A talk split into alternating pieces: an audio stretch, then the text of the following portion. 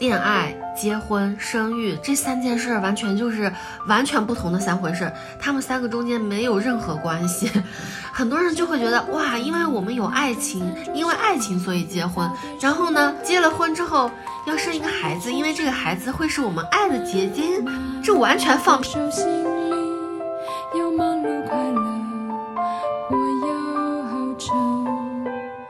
我其实，嗯，有一些后悔生孩子。虽然我很爱我的孩子，但是我还是有后悔的。之前我可能觉得自己是比较乐于奉献于家庭的这种，比较期待去养育一个孩子，去把一个精力投入到一个孩子身上。但后来生完之后才发现，其实不是的。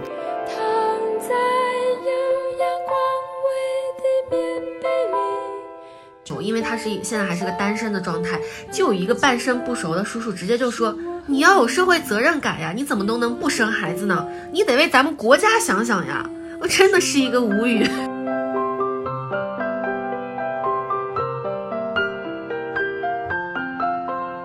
那如果问一个未婚的女性，我花？多少钱？十几二十万的去买你一辈子都腰痛，一辈子都这痛那痛的，那她会愿意吗？她肯定不会答应。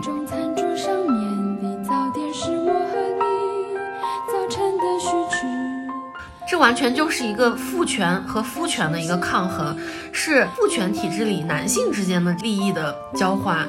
那女性作为这个被交换的物品，她什么都没有得到，还要付出这么多的辛苦，这就是 让人无语的地方。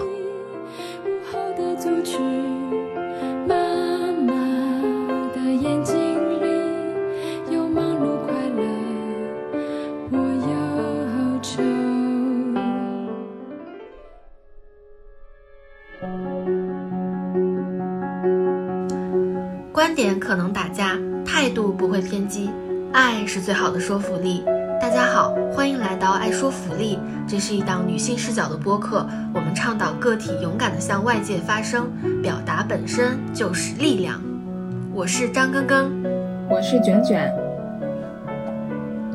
母亲的角色拥有至高无上的完美光环，但在光不能照及的地方，真实的感受被隐藏，身体的自主权被剥夺，所有付出的劳动被合理化。当以上的种种借助表达被看见时，我们才会发现，母亲不是无所不能的神，他们是不得不披荆斩棘、跌下又再爬起的孤勇者。这期我们就来聊一聊母职悖论。那我们现在聊聊关于产后的这个工作吧。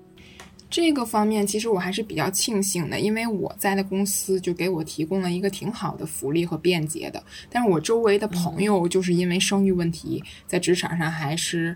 面临了挺多问题的，有一些他们就是休完产假之后回来，就是岗位调整，然后调岗降薪了，然后就因此只能说呃离职。还有一些就是因为在产假期间母乳喂养，然后有些孩子会比较抗拒呃喝奶瓶，然后他也会有呃很强的分离焦虑，然后导致妈妈就是在上班的时候，这个宝宝可以一整天都不喝奶，然后可以哭一整天。然后作为妈妈呢，就是我那个朋友，他只能说中午打车回去去喂一下奶，去安抚一下。但时间长了的话，就很难平衡，最后还是辞职了，只能回家先先去带孩子。对，影响还挺大的。嗯，你刚才说的这个岗位调整，确定不是一个美化的用词吗？这不就是优化吗？所谓的听起来很好听，其实它就是变相的把你给逼退了嘛。因为工资也下调了，可能各方面给你难受，让你就去无法胜任这个职位，然后你就只能自己主动的辞职。对对，是太可怕了。就产后那个岗位就是有人去顶替了嘛，那产后就没有他的位置了，那就相当于是变相的。嗯。还有就是你说他的这个分离焦虑，所以如果各位姐妹你正在休产假的话，那你一定要在上班之前让孩子习惯用奶嘴、用奶瓶。要混合喂养，这样的话，即便是你用自己的母乳喂他，你也可以把母乳倒在这个奶瓶里，让他习惯奶瓶。要不然的话，这个分离焦虑真的会让孩子一整天都不喝奶，这怎么办？那妈妈完全就没有办法，只能葬送自己的这个职业生涯。我觉得这是很可惜的事情。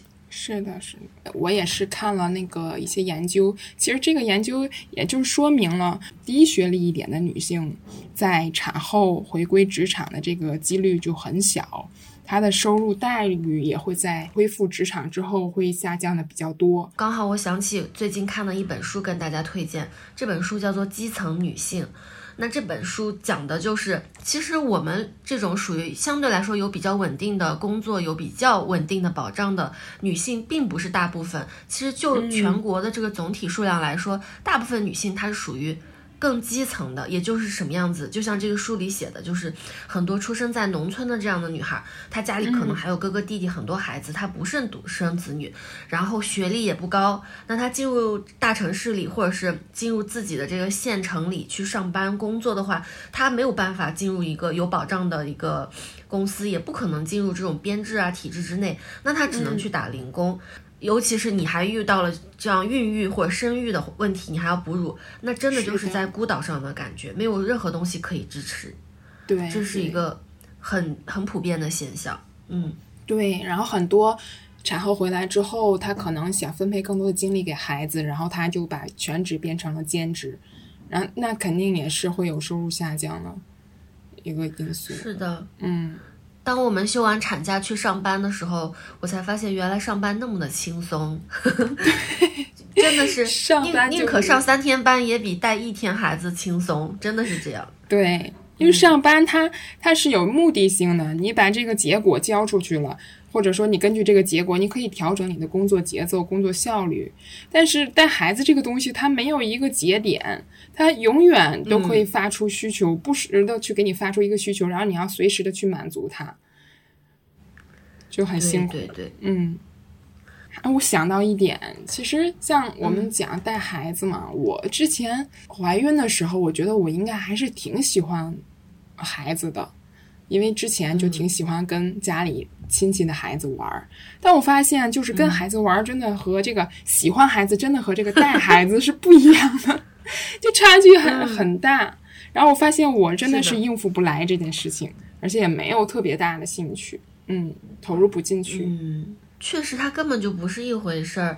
我以前是也是很喜欢小孩子，而且我觉得我我很多时候都是那种孩子王，因为我以前去旅游啊，大巴车上的那个旅行团里的同，呃小孩子们，在最后离别的那一天的时候，所有的孩子真的是全年龄段的，有小学、初中的、高中的，全都围着我坐一圈，然后大家聊天，很开心，就是那样子。但是当我自己带孩子的时候，我发现我真的没有那么多的耐心，因为他虽然。我的孩子是很乖巧，他基本上没有什么需求的，基本上就是你给他什么，他就拿什么。但是他也是一种消耗，所以你带他一天待在家里，感觉好像什么也没干，但是他就是让你什么都干不了，就是这样。是的，对。然后我有查过一个资料嘛，就是说，呃，关于这个。产后母亲生育孩子，然后她的收入情况的这个影响，就是讲一九八九年到二零一五年生育对于母亲收入的影响，基本上就说是一个逐渐扩大的不平等。这个这篇论文的名字就叫做《扩大的不平等》。为什么？因为从一九八九年到二零一五年，生育对于母亲的影响是越来越大的，体现在一种惩罚的效应，比如说。在一九八九年的时候，每多生一个孩子，就会让女性的工资率降低百分之九点四一。可是到了二零一五年的时候，每多生一个孩子，就会导致女性的工资率降低百分之十七点四七。所以影响真的是非常的大。是的。对。然后我们建国初期的时候，经常说女性能顶半边天。我记得我小的时候，央视还有一个节目就叫做《半边天》，你看过没？我听过。就是一个女性的。对，那个女主持人就是一个短发的一个很和蔼的这样一个女性形象，然后她经常去采访各个阶层的女性们，她们的生存状况没有任何的姿态，非常的平等。所以那个最有名的就是那个陕西有一个叫农村里的叫刘小样的嘛，她不就是说说我想出去，我想读书，我想实现自己的价值，就是从这个节目里出来的。但是。对，然后我我也看数据研究显示，从建国到现在，反倒是家庭主妇的这个比例是越来越多了。从某种程度上来说，女性的地位其实是逐年在下降的。再结合这个生育的这个生育对女性收入的惩罚越来越加大，就能看出，哎呀，这种母职惩罚对于女性的这个惩罚是越来越严重。嗯，是的。而且现在职场上的妈妈，她不仅要，因为女性她也走出去了嘛，去去到职场上，她不仅要完成职场上的任务，然后下班了又要开始第二轮的辛苦。像我看国外的一个调查，他调查了四十四个城市嘛，他就计算女性回来每天要做家务的时间是三个小时，然后他要带孩子，每天平均时间是五十分钟，这就将近是四个小时。但是男性每天回来做家务的时间是十七分钟左右，然后带孩子只有十二分钟，所以也都没有到半个小时。嗯，就感觉男女在这个第二轮班的投入上差距真的很大。就女性真的是一直都没有下班，白天忙工作，然后晚上忙家务和孩子。对，我不知道你有没有看最近抖音很红的一个网红，她叫三娃妈王蓉。没有这个人，嗯，他就是一个非常非常典型的一个所谓的贤妻良母的形象，因为他有三个娃嘛，他每天早上就要五点起床，然后呢。她真的是一种母亲的范式。五点起床之后，她就会非常温柔的跟你说：“现在呢是五点，我的丈夫老孙呢还在睡觉，他这几天胃不好，我要给他煲个什么什么汤，然后我的娃要吃什么什么东西，然后忙活一大堆。等到大大白天了，早上太阳出来了，她的孩子，然后丈夫才起床。哇塞，一大桌丰盛的早餐。”就是这样一个形象，现在非常的 红，就是很多人可能男生女生看他的角度不一样。像我的爱人看到三娃妈王琦就觉得特别羡慕，说看看人家五点起来就给我们做早饭，然后女孩子的话看了就会说这是什么反婚反育的这个典型教材啊，这看了就真让人吓人。我自己都不会给自己五点起床做饭，对不对？对呀，对，还有。还有那种更经典的，就是城中村妈妈，就是也是一种，就像我刚才讲那种基层女性，因为她跟她丈夫很多都是从外地来到什么北上广这种城市里来打工，然后因为她孕育了孩子，所以没有办法去，没有办法去工作，她就变成一个全职妈妈，在城中村里住着。最经典的就是她的老公今天带她公司里的同事来家里吃饭了，然后呢一大早她就起来了。带着他的孩子去菜市场买菜，花拿一百块钱要买要做十个菜，然后一大早就开始买菜、打扫卫生，然后各种讲价，最后就是巧妇做出了无米之炊，真的是摆出了满满当当十个菜。她的老公就来了，带着她老公的同事在那里喝酒划拳，然后弄一地的垃圾烟头，然后他们同事就走了，结果她。就开始收拾，那她老公在那儿打呼噜，她又把孩子哄，好不容易哄睡，就开始收拾地上的瓜子皮呀、扫地呀、洗碗呀，弄来弄去，最后全部都弄干净，收拾好，已经晚上十二点多了。然后说，哎呀，今天又忙完了，又开始明天的生活。就这样的自媒体非常的多，感觉这又是塑造一种 神级的母亲形象。我好像觉得，就是他们这些自媒体在网上发的这些东西啊，好像。正向的作用不多哎，反倒把很多就是 单身的女性给吓到了。对对对，它是一个 反向的作用，它也可很有可能是一些营销号，它故意制造这种矛盾，引起大家的一些共情，然后来赚取流量。但不得不说，这样的情况肯定是存在的，我都可以想象，确实有很多人是在这样的生活里的。嗯，那我们现在聊聊吧。就是假如自己可以穿越到自己还没有当妈妈的那个时候，你会告诉他一些什么事情？你有什么可以给他提醒的吗？其实我主要还是想告诉当时我自己，要想想除了生孩子这一条路之外，还有什么其他的生活方式。因为我在生之前是因为还没有做足准备嘛，就属于意外的这种，所以。我会想先想好，然后这条路之外，我还有什么想走的路？如果没有了，我再谨慎去选择走走这一条路。嗯嗯嗯，我觉得最痛的一个领悟就是，我想告诉在待产室外待产的我，不要去待产室。就是如果说。当时医生告诉了我没有顺产的这个条件，就不要再考虑，不要再让自己硬上了，就头也不回的选择剖腹产吧，没任何的毛病。而且我想告诉当时的我，不要觉得就是必须要顺产，因为我经历过了顺产和剖腹产，我才知道原来顺产是剖腹产痛的可能是十万倍吧。就是顺产当时痛到头想撞墙，可是剖腹产它就像是一个、做了一个手术嘛，嗯，只要是做过手术的人，你都会经历这个下地的痛啊，前几天的一些伤口的不方便，但是它比起那个宫缩的阵痛，真的是轻太多了。所以，如果是各位在收听的观众姐妹，如果你有这样的情况，你不符合顺产条件，就就去剖吧，别为难自己啊！我都忘了跟你讲，就是我当时在待产的时候，那个那个旁边就有一个二胎来生的，她说她一胎也是在这个医院生的，她说当时就死了一个产妇，为什么啊？而且她说就在这个待产室，把我当时吓的。她说是因为那个产妇就是不符合顺产条件，他他但是她本人必须坚持一定要顺产，因为她就觉得顺产好，顺产对孩子好，对母亲好，不知道从哪来的这种观念，最后真的是孩子也没生出来，产妇死了，就在那个就在那个待产室。我觉得这个事情一定要就是性命至上，我们生命至上，要保证嗯生命安全的基础上再去考虑其他的优点、其他的好处太。可怕了。嗯，是的。还有就是，如果就像我们两个人都说都有这个经验，如果你要顺产，那就一定要去打无痛。我就不相信谁还能 不打无痛，真的是。嗯，哎呀，反正这个就是嗯关于生产。然后如果说再往前倒一倒，我还是一个单身的时候没有怀孕，然后我就想，不管你现在是单身未婚还是刚刚结婚，两个人的时间都充分的把它过好。就是单身的时候就别老想着，哎呀，我得赶紧怀孕，或看别人怎么样就着急要结婚啊什么样。每一个阶段都特别美好，去读书、去游旅游、去玩儿，好好的把自己单身的时间给他充分的利用好，因为结了婚或者当了母亲，她又变变换为另外一个身份。我们不是从来都没有听说过妈妈是后悔生了自己的孩子吗？那其实后悔也没有用啊，因为你生出这个孩子之后，你就没办法把他塞回去了，孩子咕咕坠地，你每一天都围绕着他。所以，当你还是一个人的时候，其实是很自由、很松快的时候，一人吃饱，全家不饿。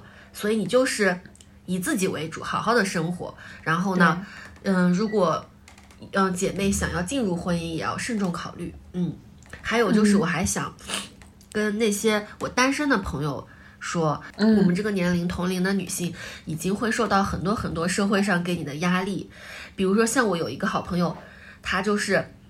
回去之后，在家族聚餐的时候，因为她是现在还是个单身的状态，就有一个半生不熟的叔叔直接就说：“你要有社会责任感呀，你怎么都能不生孩子呢？你得为咱们国家想想呀！”我真的是一个无语，我不知道他为什么那么气急败坏，关他啥事儿啊？感觉女性不贡献出自己的生育能力是一件多么不道德的事一样。对啊，嗯，我觉得是这样，就是人生如果是一场考试的话呢，我们其实就属于比较早交卷的，铃还没响我们就急着交卷了。那如果你现在还没有交卷，你千万不要着急，不要盲从，不要担心，提前交卷的人他过得也不一定好，他考的也不一定好呀。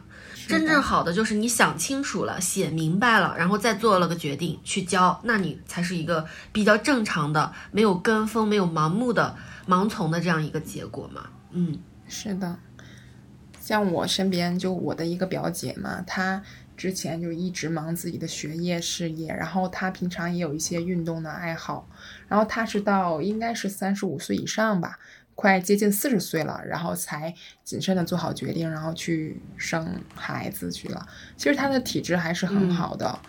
然后一切也都准备充足了，经济上、经济能力上啊等都就是准备的挺好的，也不太影响，不用说因为说这个比较适合的生育年龄就因此而焦虑。其实要自己想好，然后去做自己喜欢的事情。还有就是，嗯，恋爱、结婚、生育这三件事儿，完全就是完全不同的三回事儿，他们三个中间没有任何关系。很多人就会觉得，哇，因为我们有爱情，因为爱情所以结婚。经常有人说，不以结婚为目的的。谈恋爱就是耍流氓，简直好笑。然后呢，结了婚之后要生一个孩子，因为这个孩子会是我们爱的结晶，这好美好啊！听起来，嗯这完全放屁，完全没有任何关系。其实我们也说了，就是嗯婚姻它是被建构出来的概念嘛，母职也是，爱情其实也是嘛。那爱情这东西存在吗？你觉得？我觉得世俗意义上的爱情并不存在，它就是一个短期荷尔蒙的作祟。对，我觉得，嗯，爱是存在的，就像大爱，比如说大爱无疆啊，人和人之间这种友善的爱呀，或者亲亲情之间的爱呀，这种东西肯定是有的。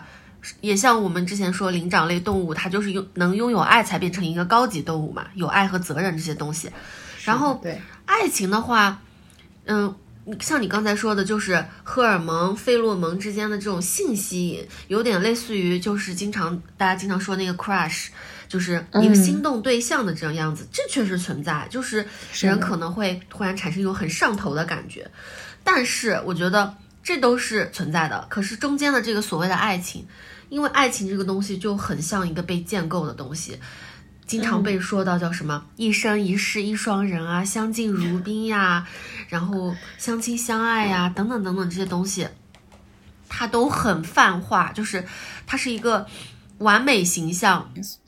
其实进入婚姻，爱情就慢慢的可能褪去了，但是两个人上升一个层面的爱，可能还是会有的，就是亲情之间的那种爱，对对对，会转化。但是你真的不能就是。拿就是很多很浪漫爱的那种东西，尤其是嗯，很基于那种性缘之间的男女之间的这种浪漫爱，作为一个自己的一个范本，然后去寻找对象，那这样子其实你没有办法的。尤其是婚姻，它就是两个人，两个人作为固定的单位去孕育一个下一代，然后抚养他，让他长大成人，维持一个社会的繁衍，维持一个社会的稳定，就是这样子。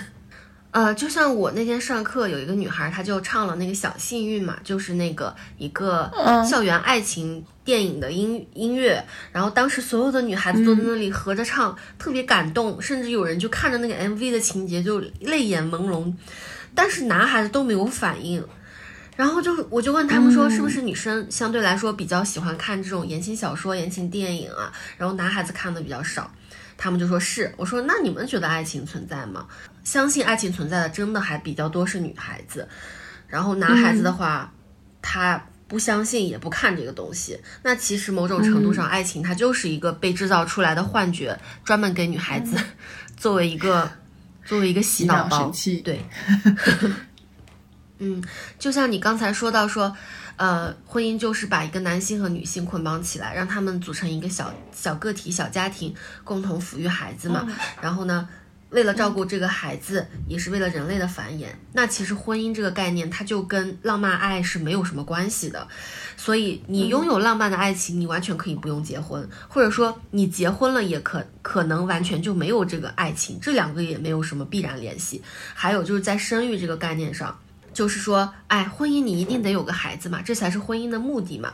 但是现实生活中就有很多摩登爱情啊，他们可以结婚，但他们不要孩子，所谓的丁克嘛。那他跳脱出这个框架也没有任何关系啊，因为生育，咱们女女性拥有子宫，那女性就是完全是生育的第一责任人嘛。那我就是完全可以决定我到底要不要生，这还有什么好说的嘛？对吧？对，嗯。夫妻关系、婚姻里面就是养育孩子，各最开始应该就是提供各自的经验，他们可以给孩子一些物质、一些资源，他同样会给孩子一个身份和地位，就像我们以前讲的什么门当户对呀等等，会决定对。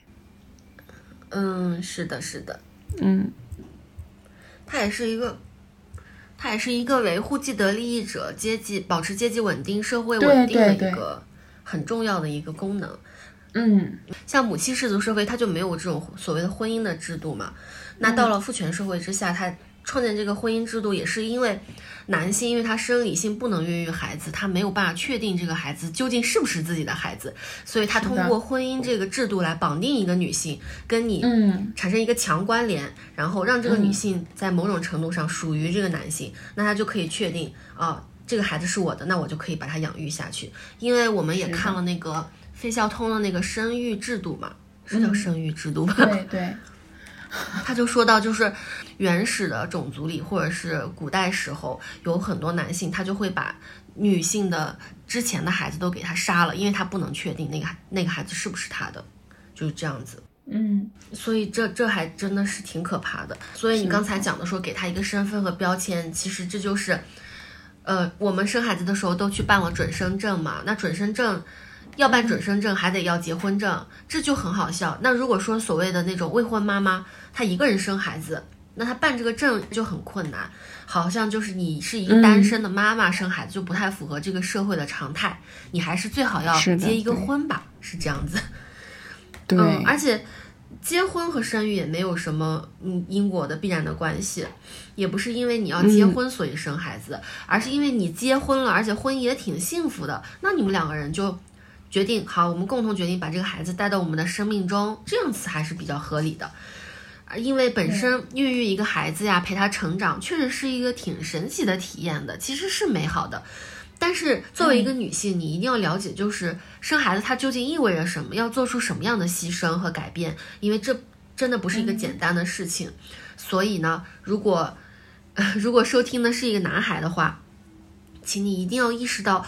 这个生育对于女性意味着什么？它不光是所谓的什么脱发呀、漏尿啊、痔疮啊、乳腺炎，还有腹直肌分离、肚子特别大收不回去这些肉身上的痛苦，还有就是她要承受很多，比如说自我认同低下、产后抑郁、精神上的各种损伤、职场的打压、社会上的各种各样的枷锁。那，嗯，对，那就是从各个层面上，她都会丧失很多的主体性。呃，所以就是男性朋友们，请你们一定要尊重你伴侣的这个生育价值，千万不要觉得一切都是理所当然的。这这其实是一件非常困难的事情，所以积极的去养育下一代的责任，真的是需要丈夫和妻子共同去努力的。你要为他分担这些痛苦，这样子你的爱人他的这些牺牲才会有意义。嗯嗯，如果打算要孩养要孩子的话，就一定要提提前了解。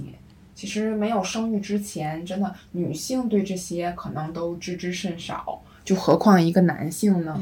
所以说，通过去认真的了解生育、怀孕要承担的风险，要知道的一些基本的知识，还有生育之后育儿知识，育儿知识对，然后谨慎的做一个决定。嗯，哎，所以就是说嘛，嗯，感觉人生就是一个。漫长的旅途，每个人都有自己选择走过这个旅途的方式。大部分人就会像我们现在去旅游一样，跟团嘛，跟着一个团，觉得很稳定，不用操那么多心。我们一起，别人怎么做我们就怎么做，所以就急急忙忙的报了一个团，然后可能也就稀里糊涂的上了那个车。然后这个车上的人呢，就像我们说。嫁给一个人就是嫁给他的这个家庭，然后这个车上可能就会有你不喜欢的某些人，这是你被必须要面对的。嗯，而且你每到一个景点，你都得下来，不管你是困得要命还是不想下，你都得下来，要不然你就觉得过了这个村就没这个店了呀。那这个下了这个景点就得打卡怀孕啊、生孩子呀，在某个年龄去做某个事儿，就是这样子。这就是跟团的问题。你可能觉得，哎呀，这样我不用负那么多责任嘛，跟着大家。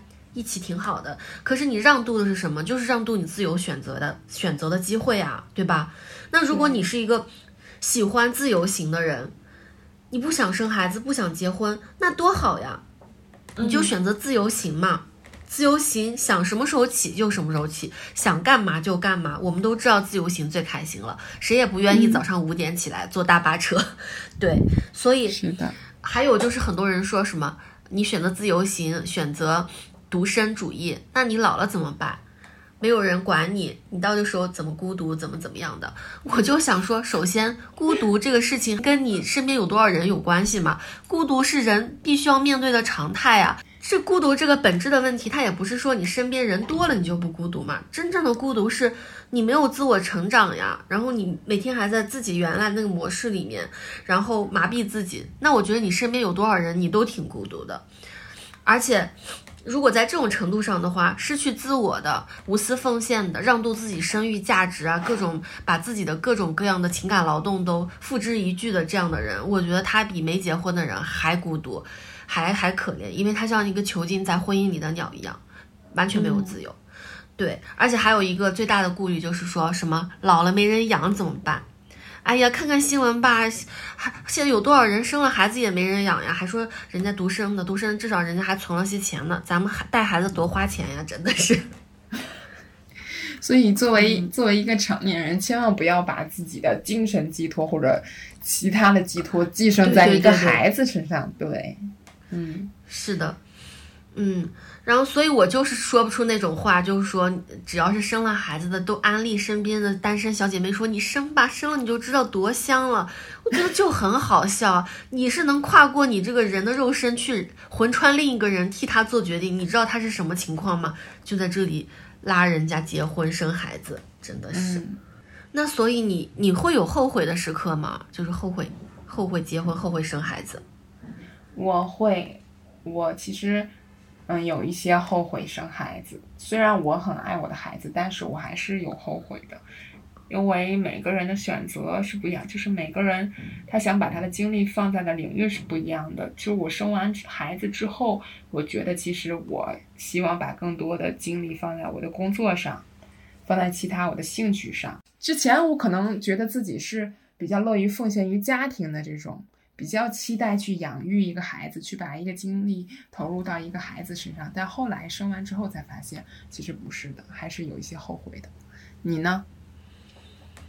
嗯，我觉得我好像还是会选择生的，生这件事情有孩子一直是在我的这个人生计划里的，只是说生的这个过程有点痛苦，这个有点后悔。但是有这个孩子，目前我觉得嗯不会很后悔吧，没有我的生前身后没有什么特别大的改变，也得益于就是有一个很理解我，就是很能够帮我分担的这样一个伴侣的出现。嗯，所以我觉得我好像没有觉得很后悔，而且虽然说我们说了这么多母职的惩罚，嗯，但是你生育养一个孩子，他还是有也是有一些幸福的时刻的嘛。经常我们说一字分阴阳，就是一个字它都有阴阳两面，好坏两面，更何况是生一个孩子，虽然也很辛苦很累，但是他也有一些很天使的时刻，让你觉得这一切也也算值得，对吧？嗯，所以本身你。养育一个孩子，跟他一起成长，然后见证一个生命从你的这个肚子里嗷嗷待哺，然后开始走，开始跑，开始跳，开始说话，也是某种程度上的一种幸福。嗯，只是说，就看正在收听的你，你觉得这种幸福能够抵消那么那么多的痛苦吗？对吧？是的，就有的时候孩子还是挺治愈的。它有时候像一张白纸，或者说一个非常，嗯，纯洁就非常原始的一个想法，它会很治愈你，非常的简单。对对，尤其是像这种一两岁的、三岁以前的孩子，某种程度上，他就像一个小狗、小猫的那种，因为他还没有很多自我的意识。他的眼睛里全部都是他的妈妈、爸爸，就是他很爱你，那种无条件的爱和信任，其实还挺温暖的，很治愈。嗯，对，嗯，然后刚才你说到这个关于后悔的事，我想到那本书叫做《成为母亲的选择》嘛，然后这个书原名叫做。英文原名叫做《后悔成为母亲》，当然翻译过来就变成了《成为母亲的选择》，就就很神奇。那这个书里就有很多很多母亲被采访，就是他们后悔生了自己的孩子。好像我们很难理解，就说，呃，我们的妈妈奶奶不是都这么过来的吗？你有什么不能克服的呀？但是其实现在这个社会，成为母亲真的是一个很困难的选择，就会有很多让你后悔的时刻。对，而且我们人人都有后悔的权利。我们虽然知道后悔是没有用的，但你可以后悔任何事情。但是好像妈妈是不可以后悔的，这就很不科学呀，对不对？对，妈妈一旦后悔了，就被打上了自私自利的标签。对对对对对，你怎么能是这种妈妈呢？对对，或者就直接灌输是个不负责任的妈妈。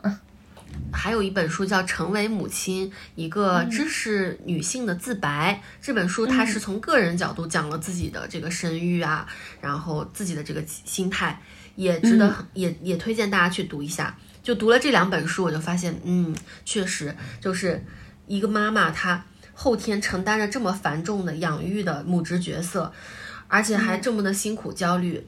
所以，真的不是所有的女孩子就都一定要成为妈妈的。无论如何，女孩子们，请你无论如何做任何决定，都从自己出发。你自己想清楚没有？这件事情是不是利我的，而不是利他的？对你为什么要为了别人去生一个孩子，而不是自己喜欢或者是自己想明白没有？如果你完全是把自己作为一个生育工具，发挥自己生育价值在做这个妈妈的角色，那你。不知道就是除了这个生育价值之外，其他的价值如何展现呢？他完全就是把这些东西都给让渡出去了，那这确实不是一个好的选择。其实男性也应该谨慎一些。是啊，一提到生育就会想到女性这一方，但是男性这一方也很重要。比如说婚前的检查，嗯，往往我们就不看重男性这边的，就会关注女性这边的，嗯、情况，然后关注他的身体，关注他的状态。但是很多男性在女性备孕期间照样喝酒抽烟，却从来不去克制一下，对吧？其实也可能会连生了对孩孩子，对是是是，连女生生了孩子之后都会被骂说，竟然连个男孩都生不出来。但事实上，生男生女完全是男性的那个染色体决定的嘛。对呀、那不能完全甩锅给这个女性。我身边也有这种朋友，就明明两个人都很着急，想要在备孕，想要生孩子，但这个男生每天都是一包烟啊。然后我们作为朋友稍微提醒一下，人家还不太高兴。我当时就想，那你这是一个什么态度嘛？难道你要把这所有责任都转交给你的这个妻子吗？哎呀，就很可怕。嗯，是不是会想到那个《再见爱人》里的那个 K K 和童晨杰？嗯，对，一提到这个我就想到那个《再见爱人》的那个 K K，他明明很想要孩子，而且童春杰也提出了具体的要求，就是戒一年的酒，这都做不到。嗯，还都做不到。生孩子？其实这个还还是对他本身健康有一个好处的事情，也不是很辛苦，都很难做到。然后《再见爱人二》你还没有看，《再见爱人二》里又有一个类似角色，是一个香港的一对夫妻，他们都六十几岁了。然后这个男男性、哦他叫艾薇吧，他就想让他的老婆，嗯，不要让他老婆打麻将，他很烦，他这里以这个理由上节目的。嗯结果问了一下，人家老婆其实也就一周打一次麻将，然后搞的就是鸡犬不宁，把他给气的。其实某种程度上，他不是想让他老婆不要打麻将，我觉得他是有一种控制欲，他觉得就是你应该完全按照我的想法去生活。但是他老婆就说：“那你天天都喝酒，你就不能喝酒吗？”他就说：“这又不是一回事儿。”我当时都无语。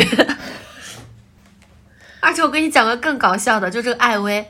他就说，他老婆说，我也在工作，你也在工作，我回来之后还要收拾房间，经常被你骂还。然后他就说，我不是不想收拾房间，而是因为这个房间呢是我自己精心设计的，你一来弄得乱七八糟的，然后破坏了我的设计，让我无从下手，我不知道该从哪里 开始收拾，我都笑死我了。他们总是严格的要求，或者说控制，就是自己的妻子，然后对自己又非常的放纵。对呀、这就是在完全是性别结构里的不平等，尤其是你看《再见爱人》，因为第二季它出现的这个是一个老年夫妻嘛，他们更代表的是拿着旧脚本的老一代的这这一这一辈的人的这个婚婚恋观，然后年轻一些的人他就不会存在就是超级超级，呃所谓大男子主义啊，很不尊重对方的这样的就比较少，因为年轻的女孩子她也会有一个觉醒，她也不会 选择这样的伴侣，真的是太可怕了。他这种就是把妻子当做一个自己的归属的物品一样，然后他想去怎么改造就去怎么改造，然后反过来，他对。他认为他的归属物是没有权利去改造他的。是的，是的，嗯，那我也给大家推荐一个电影吧，叫《婚姻生活》。这电影讲的也就是一对夫妇带着一个孩子嘛，在这个漫长的生活、日常的琐事之中，这个老婆她对她的丈夫就有很多的不满，但是作为这个丈夫，他是丝毫没有察觉的。然后这个电影好就好在它没有那么 drama 的情节，不像那种，呃，就很多狗血的电视剧里那种小三啊什么的。这个电影里也有小三出现，但是他把就是婚姻里面两个人是慢慢的怎么样从。嗯，非常情投意合。这个女性为了男孩男生去放弃自己的工作，跟他一起搬到了新的城市生活，但是慢慢的又从职业呀、人生观呀、各种价值观上面产生分歧，慢慢的、慢慢的，这两个人就要必须去通过婚姻的这个离婚来结束他们的关系的这样一个故事，很很符合我们现在人、普通人的这种爱情的或者婚姻的这种情况，就是所谓的 normal people 嘛，它是一个很具体的、很琐碎的事物，让两个人分道扬镳的故事，也很推荐大家看。嗯，这是这个电影。你刚一说到这个婚姻里琐碎的事情，我就想到了那个彩礼，就婚前的这个彩礼，就很多男性都认为这个彩礼是对女性这个生育的一个弥补。其实金钱真的根本就没有办法一次性的去弥补女性对生育这个事情的投入付出。就简单说，比如身体上的损伤，嗯，是的，持久的腰痛，它可能就一辈子就没有办法治好。什么足跟疼啊，身材的走形等等。那如果问一个未婚的女性，我花多少钱，十几二十万的去买你一辈子都腰痛，一辈子都这痛那痛的，那他会愿意吗？他肯定不会答应。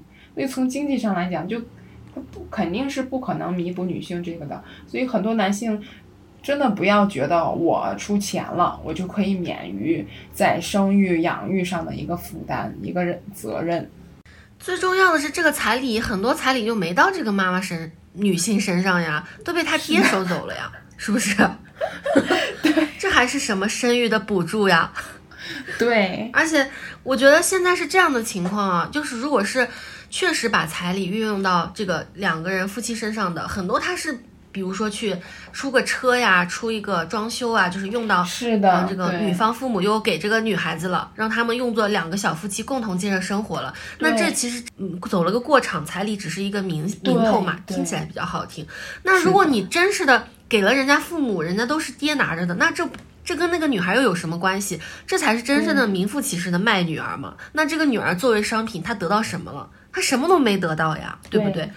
这完全就是一个父权和夫权的一个抗衡，是父权体制里男性之间的这样一个利益的交换。那女性作为这个被交换的物品，她什么都没有得到，还要付出这么多的辛苦，这就是让人无语的地方。嗯嗯，比如说你之前问我说，如果丈夫每个月给你打五万块钱，然后他可能一年都不能回家，你能不能接受？对。之前网上这个特别火，就是经常微博下面评论就说，他如果一年不回来，每个月给我多少多少钱，那我开心死了。你你你开心吗？我现在我曾经还是曾经有赞同过这种想法，但我现在有了孩子之后，我觉得我不接受，就还是他没有办法，对，没有办法，有些钱嗯没有办法去买断一些东西，就比如说。呃人的这个呵护嘛，爱，还有说孩子，你可以给他买到一个育儿嫂，你可以给他买到一个辅导学习的等等的带他的一个人，但是这个人他绝对不会像你作为一个父母的角度去给他做什么未来的规划，去帮他去做呃价值观的一个引导，这些是用钱买不来的吗？是的，是的，那这不就是那种封建大户老爷家的长夫人生了孩子，一生出来就有奶妈给他喂奶，吃喝也不愁。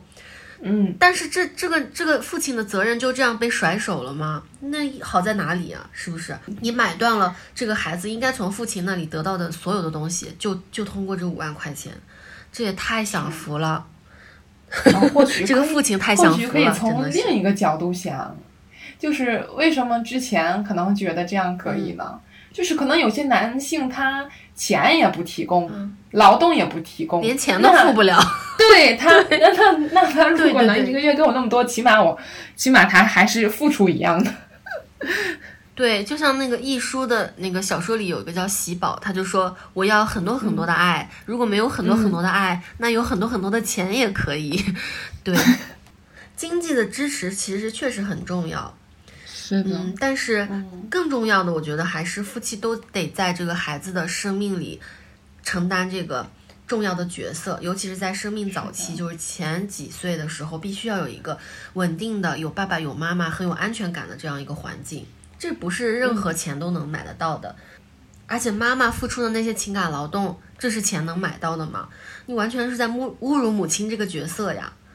嗯，是的，而且还有经常就是，即便是那么有钱的女性、明星、企业家，参参加任何的这种公众表达的机会，都会被记者问到说：“请问你是怎么样平衡家庭和工作的关系的？”就真够恶心的这种词语说的。对，啊，我之前想到一个问题，因为现在这个呃因素造成呢，有有时候会要线下教学嘛。然后我们那个楼层就经常公司会带着自己的孩子来，然后我也看到就是有现在有一种现象，就会觉得就是妈妈带着孩子上班，会觉得这个妈妈的职场能力会显得很不专业。那我就觉得很不公平。那从来没有见过一个爸爸去带着孩子 上班的，全都把那爸爸肯定也是上班的嘛，妈妈肯定也是上班的。但是由于妈，但是妈妈担负起了去带这个孩子的任务，可是反而被显得那工作不够专业，然后显得很讨厌。当然，可能有些人不愿意这孩子在公司，觉得很厌烦，是很正常的。它其实是一个系统性的问题，但是落脚到了一个每一个人身上，具体的人。我就纳闷了，不是说母职惩罚，父职奖赏吗？那既然一个工作了的男性，他拥有孩子，拥有稳定的家庭，是被视作给他加分的项目，那广大男性朋友，你就应该把你的孩子带去公司呀，是不是？给你加分还不愿意？对呀。为什么什么事情都要让妈妈来做？我还前几天看了那个新闻，就是 一个刚刚出月子还是没多久的妈妈，直接就是背在背上呢，大棉被包着孩子在那儿一边在电脑前面坐着，还要带着孩子。我心想：天哪，这是什么情况呀？嗯，我每次看到这种，心里就很难受。我觉得，就是妈妈真的很辛苦，然后这个孩子其实也 也挺不容易的。对呀，那么小的孩子身体都是软软的，就要竖着背在背上，哎，对。我之前说到，不是很多妈妈那个产后之后，她可能收入就会下降嘛，因为种种原因。但是发现那个研究发现，父亲的反而会在职场上会更溢价，他们的工资反而收入会上涨。不，有一些公司在面试一些领域的。男性的时候，反而会觉得他可能会更投入到工作中，更负责任，为了家庭更多的经济来源嘛？对呀，听起来就是你是养家之人，所以呢，你可能有了孩子，有了这个软肋，就可以更努力的为我们的资本干活了。但是现在又不是他养的一个全职主妇，很多情况是妈妈 也是。要养家之人呢，对不对？那为什么妈妈就不能得到更多的薪资，反倒要降薪呢？对呀，妈妈也会为了这个家庭，对吧？更做更多的牺牲。对呀，是，实在太不公平了。那最后呢，就是虽然我们现在也是母亲的身份，你有什么对自己的妈妈说的话吗？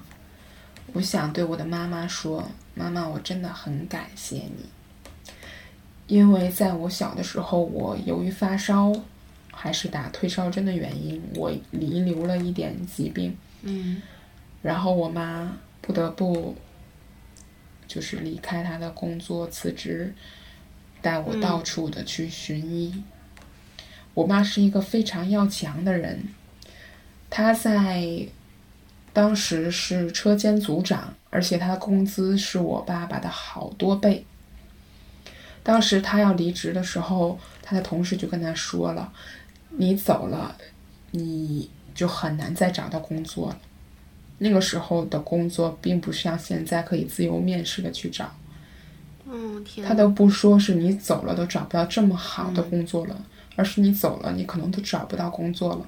可是他没有办法，在那个时候，男主外女主内，即便你的工资比男性的要高。”你也要去放弃他，然后回归家庭。我妈就带着我，然后到处看病。看完病之后，然后就一直在家里付出她的劳动，过上了依附在男人提供经济收入的生活。对于她来讲，就是打击是非常大的。所以他也一直给我讲一个道理，就是你以后一定要在经济上是独立的，嗯，你一定要有一份自己的工作。这个道理对我来讲真的受益匪浅。我妈没有再生其他的孩子，我是她的独生女，所以她就是几乎由于我，然后改写了她整个人生的走向。付出了他的所有，我们都不是很擅长表达的人。我真的很想借这个博客的机会感谢他，谢谢你妈妈。嗯，确实很感人。嗯，那也祝阿姨身体健康。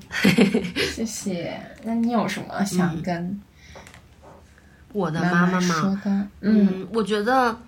我觉得我现在是一个女性主义者，从很大程度上就是受我妈妈的影响，因为我小的时候一直是我的名字也是一个听起来雌雄莫辨的名字，然后小的时候也是那种很去女性化的一个形象。我妈妈从小她就没有打想把我打造成一个那种小公主啊什么的，她不希望我是一个就是那种。嗯嗯嗯，所谓的比较娇滴滴的那种女孩子，她就向往是一种比较活泼开朗呀。然后她跟我讲说，她小的时候，嗯，村子里的很多女孩子都天天在家里绣鞋垫子，然后她就不想绣，她就要去读书，所以她就是很早就去脱离那个，就是大家早早的去结婚呀、绣鞋垫子、做衣服的这样一个。同辈，然后去读书去考试，然后后来又做了大学生，他就一直跟我说就要好好读书。其他的那些就是关于那些打扮呀、什么爱美呀，或者说要依附在人这个男人身上都都不重要，最重要的就是你自己要实现你自己。所以我发现我妈妈是一个朴素的女性主义者，所以她真的在很多地方都给了我一个启蒙，以至于我以前虽然不明白，但是我一直就是按照她的那个想法去做自己的。嗯，直到现在，她现在也是依然是一个很开心、很自我的人，就每天把自己的生活安排的满满当当的，非常的有激情、很乐观的这样一个女性。所以我觉得我的妈妈、我的姥姥都是嗯我特别欣赏的那种女性，她们给了我很多的能量。所以，如果我妈在听的话，我也会跟我妈说：“我妈，我可真的是好爱你，因为你真的是对我影响太深了。我这一切，我现在就做一个这么开心的人，完全就是很大程度都是因为我的妈妈，我很感谢她。嗯嗯，你的妈妈真的好棒啊！真的，我妈她就小的时候就像个嗯。”像一个女侠一样，她们女孩子天天就在嗯做各种农活呀，做那种女工啊，然后她天天就在那个房檐上面跑，就是那种，对，所以我觉得她嗯就是一个挺挺不传统的女性。所以她也给我提供了一个很好的范本，我就觉得，嗯，女生不不需要就是每天穿着一个粉色的芭比娃娃的衣服呀，就是那种没有力量的、没有主体性的样子。她很小就跟我说过这些事情，我觉得就对我影响很深。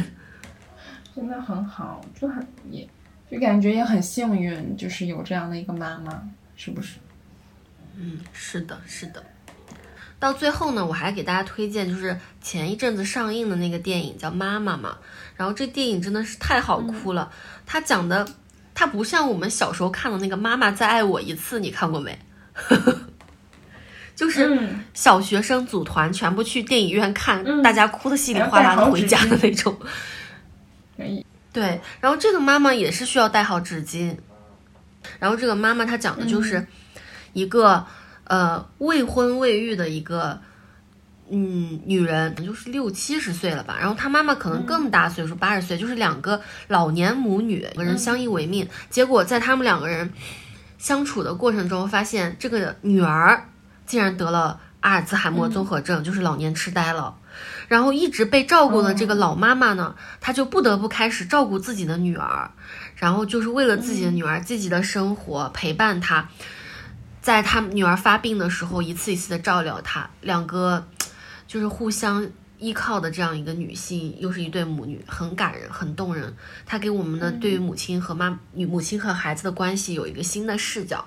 这个呢，就是妈妈。然后还有一个，嗯，还有两本书，一本书是《圣母》，是一个日本的推理小说。因为是推理小说，我就不多给大家剧透了。这个小说真的太精彩了，一定要推荐大家去看，环环相扣，然后看到最后你才恍然大悟。这里面它其实为什么叫圣母，就是这个小说的一切都是围绕这个母亲的身份来讲展开的。就因为这个母亲小孩子才个几岁，然后他家附近就开始有这种孩子失踪的这种消息新闻，他就非常的恐惧担心，然后由此产生了一系列的很悬疑的事情。这个就是圣母，也是从某种程度上讲到了，就是这个妈妈。当他拥有自己的孩子的时候，就仿佛拥有了自己的一个弱点，他没有办法让任何人去欺负或者是伤害他的孩子，变成一个草木皆兵的这样一个母亲的形象。嗯，最后还给大家推荐一个绘本，叫《朱家故事》。这个绘本其实是我买给我的儿子看的，结果我看了以后发现非常适合，就是亲子共读，讲的就是朱家。他是有一个爸爸和小孩子，还有妈妈这样一个构成。然后每一天每一天，他妈妈都在辛苦的给这个孩子做饭呀，辛苦的给他们熨烫衣服、收拾他们的任何东西。然后他爸爸和孩子毫不感恩，每天都理所应当，一回家就说妈吃饭，妈东西呢，就这样使唤他。结果突然有一天，他妈妈就消失了。他们家里的这个父亲孩子回家后发现妈不在，什么东西都得自己来做。然后，这个故事就很有意思。它是一个绘本，是一个小孩子看的，但是他有性别意识，可以在你跟孩子讲这个绘本的时候，跟他讲讲，就是作为妈妈的辛苦啊，妈妈也要上班，可是妈妈却要做这么多事情。这个，嗯，小绘本很值得大家去看一看。那今天我们就说到这里啦。嗯，我们节目的宗旨也是。倡导个体勇敢的向外界发声，所以呢，如果你对我们的节目有任何的评论或者意见，都欢迎你在评论区跟我们互动。那我们就下期再见，拜拜。